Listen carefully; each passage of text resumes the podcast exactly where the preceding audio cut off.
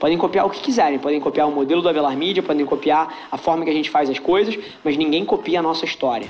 Fala pessoal, Rafa aqui, seja bem-vindo a mais um episódio da nossa experiência em áudio. A gente compartilha com vocês conteúdos sobre marketing, venda, gestão, negócios, tudo que precisa estar no playbook de alguém que está nas trincheiras construindo o seu sonho. Então, antes da gente começar, queria te contar um segredo. Ia significar muito para mim saber que você está tirando o máximo desse conteúdo, então não se esquece de tirar um print da sua tela, postar nas stories e me marcar para eu saber que você está ouvindo.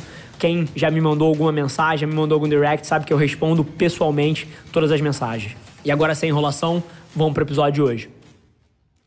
Quando a gente tem um, uma oportunidade de ter um formato pô, tão íntimo assim, eu sempre gosto de usar uma palavra que eu acho que bota as pessoas no mindset correto para passar por essa session aqui, por essa sessão. Que é, bicho, sejam egoístas. É sério, a maioria das pessoas fica, pô, pensando numa pergunta inteligente que vai gerar valor para todo mundo. Assim, cara, pega para você, assim, o que que você tá passando, o que que você quer saber, é que paralelo você tá com dificuldade de traçar sozinho. Você tem, pô, duas pessoas aqui que provavelmente tem uma resposta ou pelo menos tem a reflexão correta para você entender sozinho depois por onde está navegando. Então, pô, sejam egoístas, tragam para a realidade de vocês. Não tem pergunta ruim, não tem, assim, se você está sentindo, se você sentiu vontade de perguntar, a pergunta é, pô, é uma baita oportunidade. Eu prefiro um formato assim mil vezes frente a uma palestra para mil pessoas, 500 pessoas que de vez em quando eu dou, porque pô, o nível de troca aqui é muito maior. É a reflexão que eu faço, eventualmente, pô, o nível de interação que eu tenho no DM com uma pessoa versus o nível de interação que eu tenho quando eu posto uma foto. Uma palestra para 500 pessoas, pô, é uma foto, eu falo o que eu quero dizer, eu não ouço ninguém quase. O DM, pô, é um para um é super íntimo e tem a capacidade de gerar muito mais valor. Então, pô, sejam egoístas, fiquem à vontade. Cara, vamos começar pelo valor de uma faculdade para um empreendedor, tá? O que eu acredito, mas isso é extremamente difícil de você saber na largada, tá? Eu acredito profundamente que meter a mão na massa é mais valioso do que conhecimento teórico. Então, se qualquer que seja a educação, e não vamos chamar de faculdade ou não faculdade, se ela te coloca numa posição onde você tem contato com coisas mais realistas, isso pode ser extremamente valioso. Agora, no fim do dia, empreender é uma profissão diferente. Se você me dissesse que você quer trabalhar no mercado financeiro, se você me dissesse que você quer trabalhar numa multinacional, assim, e seguir carreira, assim, eu estaria sendo hipócrita se eu dissesse que a faculdade não é importante, porque vão te julgar por isso numa multinacional na hora de entrar. Agora, tem empresas que já estão vendo um pouquinho à frente da curva. Eu vou dar um exemplo. Pô, eu contratei um diretor de arte de 29 anos lá pra agência. Brother, eu li o currículo do cara. Pô, cara, me dá teu Behance, me dá teu portfólio, me fala quem foram as últimas pessoas para quem você entregou o projeto, deixa o nosso time de RH ligar para eles para saber por como é que foi trabalhar com você e contratei o cara com base no, nos skills reais deles e no feedback que as pessoas que já trabalharam com ele tinham. Mas são poucas as empresas que olham para o mercado de trabalho dessa forma. Então, tem que ter muito cuidado na contextualização se faculdade tem valor ou não, dependendo do que você quer para você e acima de tudo das suas condições de vida. Porque, por exemplo, eu, quando eu tinha 18 anos, não tinha a menor ideia do que eu queria. E diferente de você, que, pô, eu não sei o contexto, mas deu a entender que já sabe que quer empreender, eu não tinha a menor ideia. Então a faculdade para mim foi uma benção. Porque eu caguei balde durante cinco períodos ali dentro. E pelo fato dos meus pais terem tido a oportunidade de ter crescimento de carreira e, pô, e que tinha uma condição de vida a ponto de bancar uma faculdade para mim, para mim foi extremamente útil, porque eu não botei um puto de dívida no bolso. Tem muita gente que para fazer a faculdade pega um FIES e quando se forma, pô, tem 60 mil de dívida começa a vida 60 mil nas costas, bicho, isso é maluquice para mim. Eu não tinha isso nas costas, eu tinha pais que tinham condição de bancar a faculdade para mim, e eu pude usar a faculdade como um momento para explorar as minhas opções. Eu não tinha noção do que eu queria. Pra você ter uma ideia, eu escolhi economia porque eu não tinha ideia do que eu queria fazer. E economia me parecia um curso que ia me dar, porra, abrangência o suficiente para eu poder tomar uma decisão depois. E aí, no meio da faculdade, quando eu digo que foram cinco períodos, foi que foi quando eu decidi que o que eu queria era mercado financeiro. E decidi durante três anos, porque depois mudei de opinião de novo. Então, a faculdade para mim foi fantástico porque, pô, me deu relacionamento, me deu acesso a pessoas, me deu acesso a informação e para mim não tinha nenhum drawback.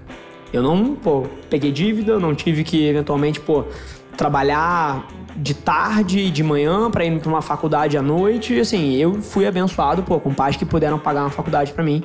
Então, nesse contexto, pô, para mim foi super valioso. Mas tem casos e casos e para um empreendedor, hoje em dia, eu olhando para trás, se eu tivesse certeza de tudo que eu quero e de para onde eu queria ir, é, eu teria visto mais valor em fazer cursos mais adaptativos, então, eventualmente, cursos de seis meses, um ano, que fossem coisas mais práticas, mais focadas numa competência específica. E depois, eu, sinceramente, na condição de vida que eu tinha, eu teria ido trabalhar de graça para alguém que eu admirava. E literalmente virado e falado assim: cara, não precisa me pagar nada deixa eu sentar do teu lado, me usa pro que você quiser, só deixa eu sentar aqui, deixa eu fazer parte desse projeto. É, e eu ia fazer cursos pequenos, de seis meses, um ano, não sei, ia ler pra cacete, com base nos desafios que eu tava enfrentando ali, e eu acho que eu teria ido mais rápido para onde eu tô hoje, mas naquela época era impossível eu, eu responder essa pergunta dessa forma. Então você pode sim começar do zero, e eu começaria, tá? E cada pessoa que deixar um comentário relevante, pô, que fizer uma pergunta, que marcar um amigo, cara, segue ela, manda um DM, pô, faz uma pergunta a mais. E aí você vai validando cada vez mais esse ponto. Todo o conteúdo que eu gero, ele é com base nas principais coisas que as pessoas me trazem. O que eu gosto de olhar para as pessoas que, que acompanham, que dividem essa jornada comigo, é tipo um grupo de foco de 200 mil pessoas que eu tenho ali, me dando insights em cima das dúvidas, das principais tendências, mas eu só consigo operar isso porque eu ouço. Eu não estou ali só para falar.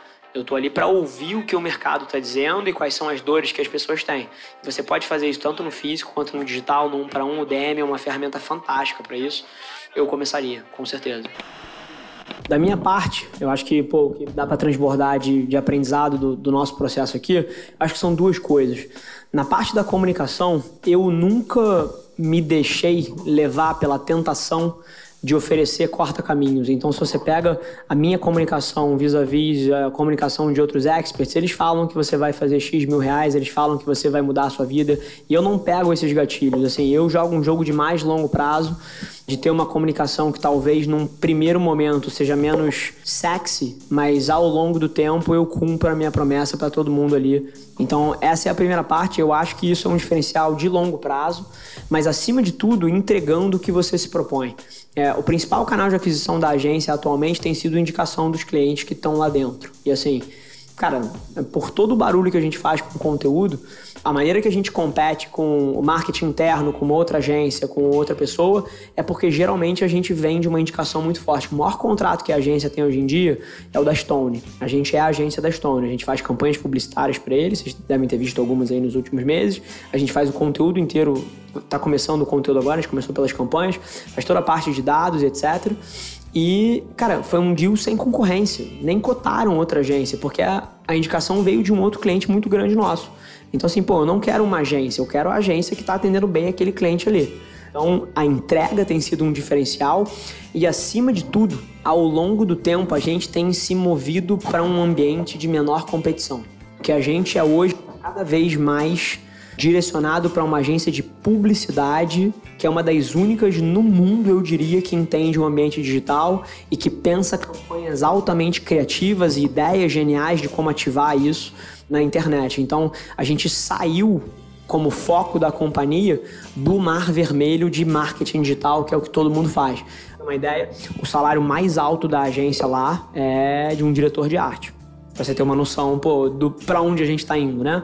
É, a gente deixou de treinar muito em cima de estatística e matemática e competências analíticas, que a gente faz muito bem, que é herança de quem fazia marketing digital, e está cada vez mais pendendo para um lado onde a criatividade é a principal elemento. E os maiores salários da agência hoje em dia são os dos criativos, não são os dos. Isso tem sido um oceano azul para gente.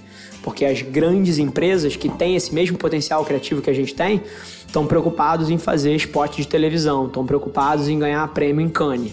E a gente está preocupado em fazer coisas extremamente eficazes, altamente criativas, mas pensadas para o digital. Eu, sinceramente, na minha visão, a gente é a única agência no Brasil que faz exatamente o que a gente faz. Esse foi mais um episódio da nossa experiência em áudio. E como eu já falei, eu adoraria saber que você está gostando do que a gente está compartilhando por aqui. Então não esquece, se você está tirando valor desse conteúdo, ia significar o um mundo para mim, que você tirasse um print da sua tela, postasse no Stories me marcando e aproveita para ir na sua plataforma favorita também e deixar um rating de cinco estrelas e um comentário lá, ajudando a gente a construir essa comunidade tão vibrante que move o Brasil para frente através do empreendedorismo e que fala desse Brasil que dá certo. É um prazer ter vocês comigo e a gente se vê no próximo episódio do podcast.